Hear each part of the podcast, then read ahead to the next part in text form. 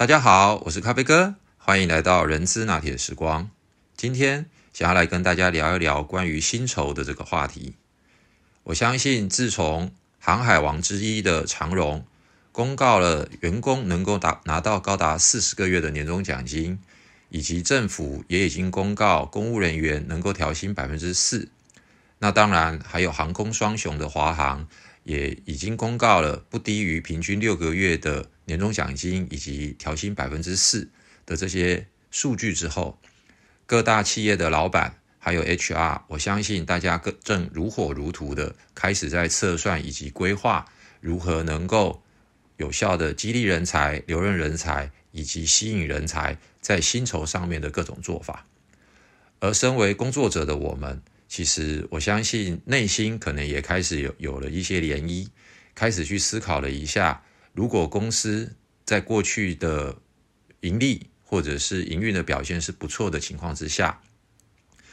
我的工资、我的薪水、我的奖金是否具有竞争力，或者是被低估了等等的这样子的一个想法在内心，对吧？但是在讨论这个话题之前，呃，我想要跟各位朋友分享的是，在企业内部的呃老板还有 HR，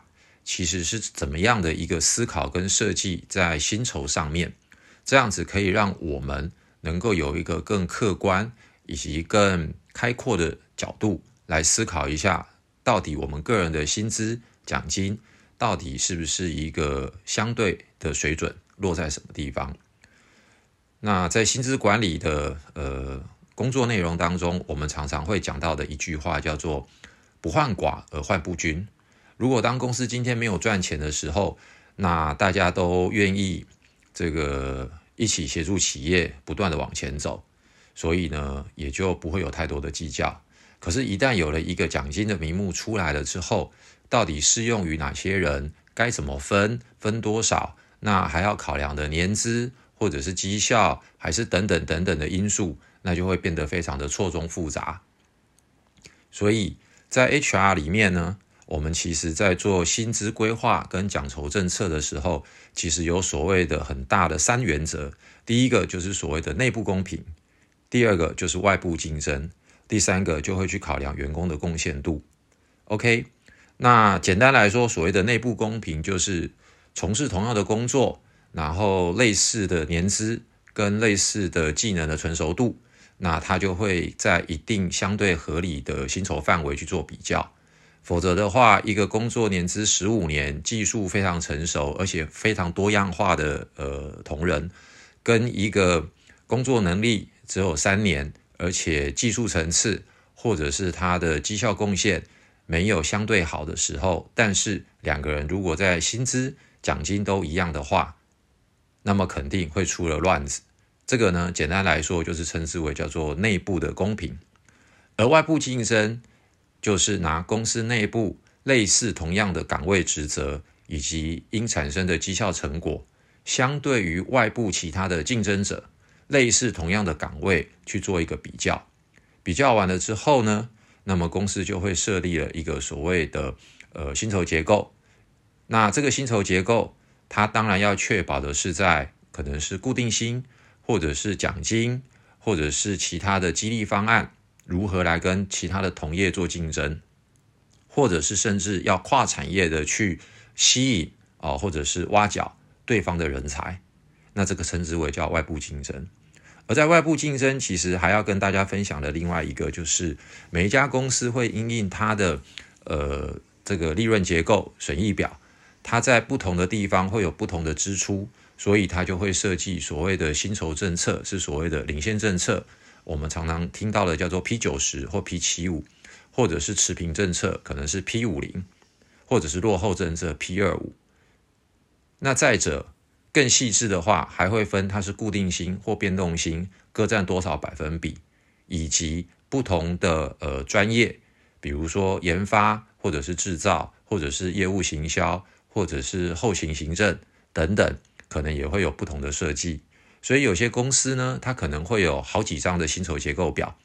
打个比方，如果是研发导向型的公司，那么呢，它针对于研发人员，可能就会设计是 P 七五或 P 九零的固定薪。但是因为呢，研发的时间时程比较长，所以呢，它在变动性的部分不可能是每季就会有一定的研发成果出来，所以它的呃变动性的部分可能会设计的是依据研发成果的 milestone 而去领取不同的这个奖金的比例或者是金额。而就业务人员来讲，因为他必须要每个月每个月的去完成他的绩效指标，用以确保公司每个月的营业额或者是利润能够达到，所以他可能会设计的是底薪稍微低一点，但是他的奖金可能是按月或者是按季或者是按半年来做发放，用以激励不断的强化业务同仁能够努力的达成每个月或每一季的业绩指标。好，这些呢其实是简单的来跟大家做一个分享。另外还有刚刚提到的，就是关于第三个部分，第三个部分就是员工贡献度。那在整个调薪的这一个呃三原则里面，员工贡献度有些公司，比如说像八零年代的日本，就是所谓的终身雇佣制，所以呢，他们对于员工的贡献度考量，肯定是以年资占最大的一个百分比的比例去做考量。那又以欧美来看的话，员工贡献度几乎都是直接跟绩效做挂钩。那当然，绩效的部分就会因一个各个不同的专业部门来做设计，这个我们今天不再多谈。因此，要让各位伙伴们知道的事情就是，公司的 HR 在内部设计奖酬制度的时候，是考量到这三个要素：第一叫做内部公平，第二叫做外部竞争，第三叫做员工贡献度。好，以上是理论的部分讲的比较多，接下来的部分呢，反而是要跟大家聊一聊，当我们了解到这些理论内容之后，我们如何来看待自己的薪资呢？那在看待自己的薪资的时候，我们想要跟大家分享的叫做一个是期望理论。期望理论其实它内容告诉我们，就是呃员工的这个工作动机，它其实会来自于三大因子。第一个就是自我的期望值，第二就是公司用了什么样子的工具或制度来肯定我们、奖励我们。那第三个就是当公司给了我们这样子的奖励之后，我们认为这样的奖励具不具备一定的价值所产生。那如果讲白话一点，那就这么说吧：当我努力辛苦工作了一年，每天常常加班，完成了好几个重大的专案。而这些重大的专案可能帮公司节省了高达百分之十的费用，或者是增加了高达几百万的这个收入，那么我就会期望可能公司要给我一定的肯定。而公司用的工具，如果只是发了一个奖牌来恭恭喜我、感谢我，那么这样的工具对于我所期望的价值，或许可能只占了一小比例。那以后又或者是公司就会在年度尾牙的时候上台颁奖，说我是最佳贡献奖，或者是我是超级业绩王，或者是我是一个非常杰出的研发的这个呃人员。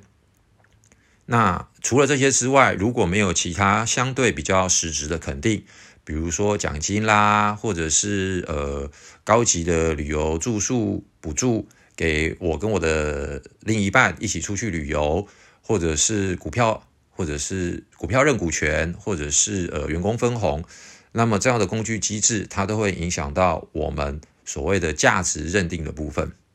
所以简单来说，就是当我努力付出了一定的成果之后，我想要看公司用什么样子的工具或制度来鼓励跟肯定我，而这样鼓励跟肯定。对于我内心自己认为是不是有一个相对的一个价值的肯定，说，哎，公司这样子对我，我觉得真的蛮不错，或者是还可以，或者是很不好。那么这个就是所谓的期望理论告诉我们的三件事。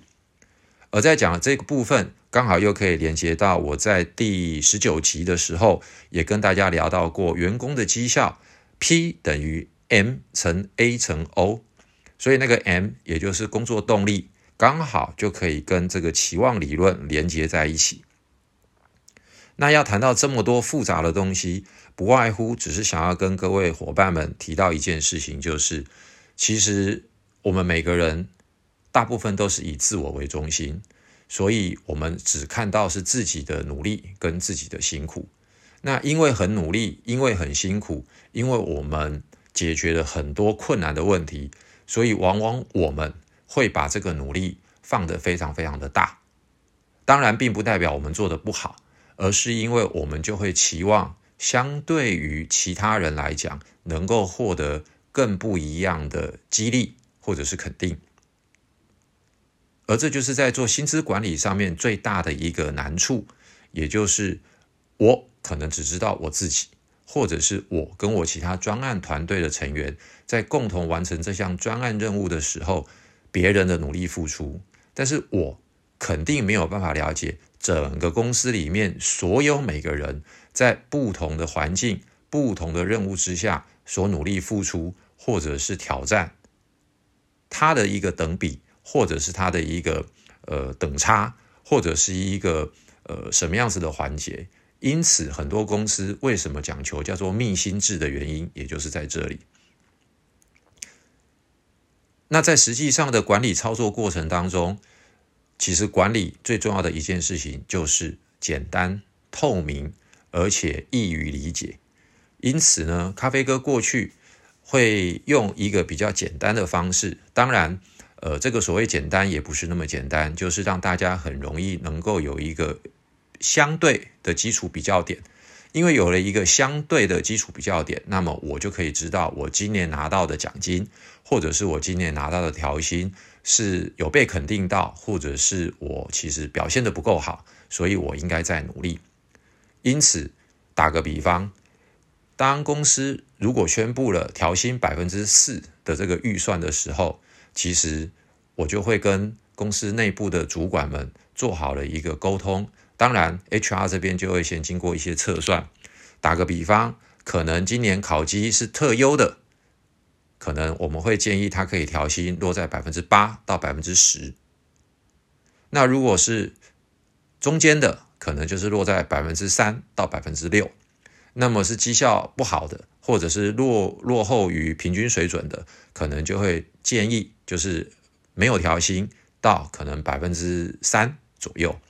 那么这个时候，同仁他就可以非常清楚的知道，当他拿到自己的调薪通知的时候，他到底是属于好、普通还是不好的那一个呃 cluster 哦，那一个群里面。那当然，这个就会结合到主管是怎么去跟他做呃绩效面谈、呃目标设定，以及最后的绩效成果打分是怎么样。那这个变数呢，我想我们也今天都先不谈。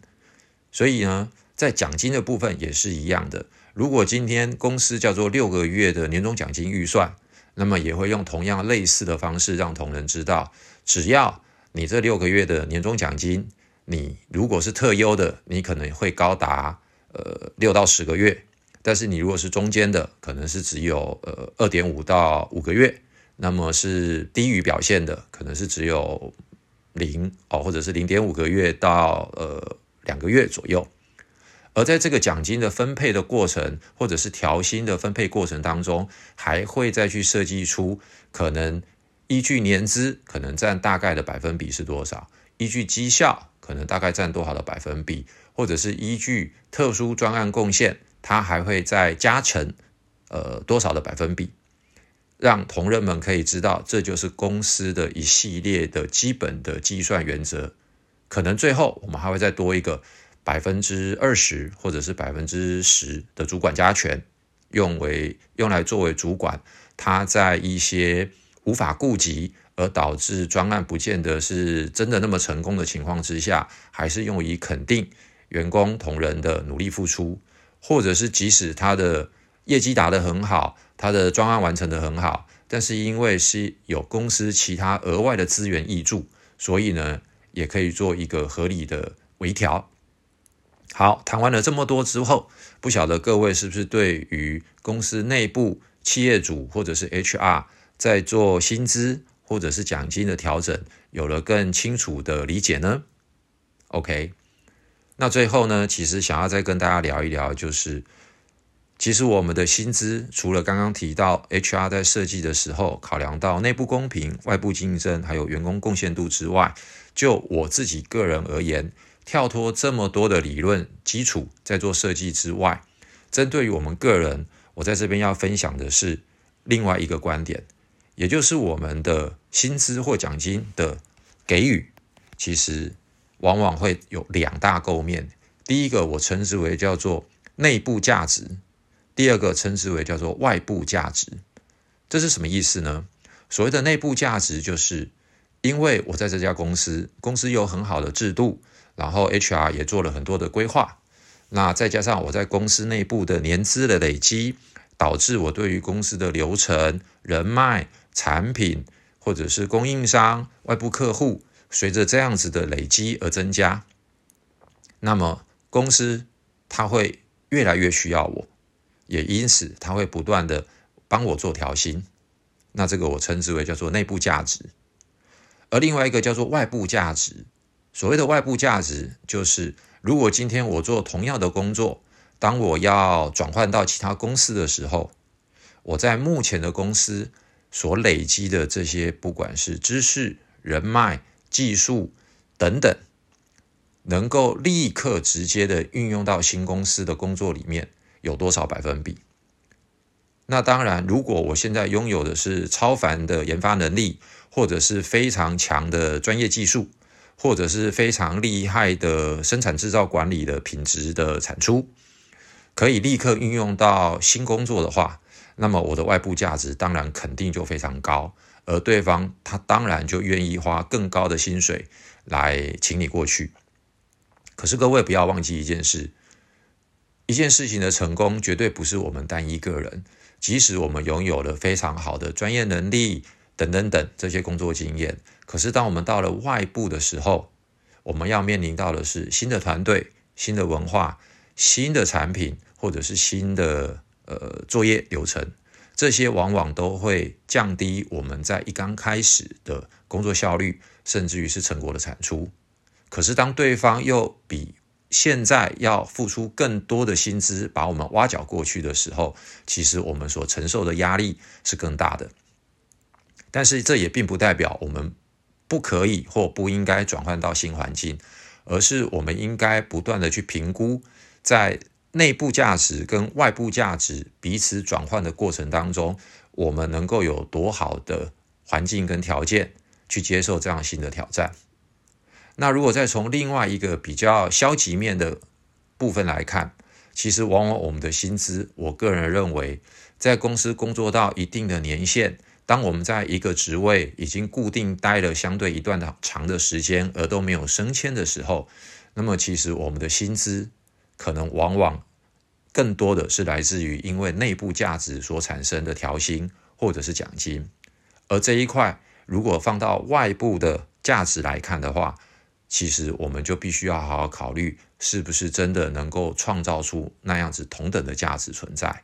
否则当我们换到新的环境。换到新的工作的时候，不仅是所有的人事物都是新的，我们自己内心也必须要了解一下，这样子的一个专业能力，这样的专业技术，是不是能够在新环境里面拥有一定的时间的竞争力？否则，大家会如何来看待我们，以及我们的工作是不是真的能够在新的环境持续发挥？这些都是我们必须要好好思考的地方。所以结论就是，当我们在看自己的薪资或者是奖金的时候，我们还是应该要好好的静下心来问一问自己：我现在的这个薪资有多少是属于内部价值，在过去不断点点滴滴所累积下来而获得公司的肯定？有多少当我能够到外部直接运用，而且能够创造出一样或者是更多的？那那些又是哪些？当我们这样子仔细的分析完了之后，我相信各位朋友，您的心中对于薪资是不是合理，或者是具有竞争性，应该也都有一定的答案了。你说是吗？今天就跟大家分享到这边，谢谢大家，拜拜。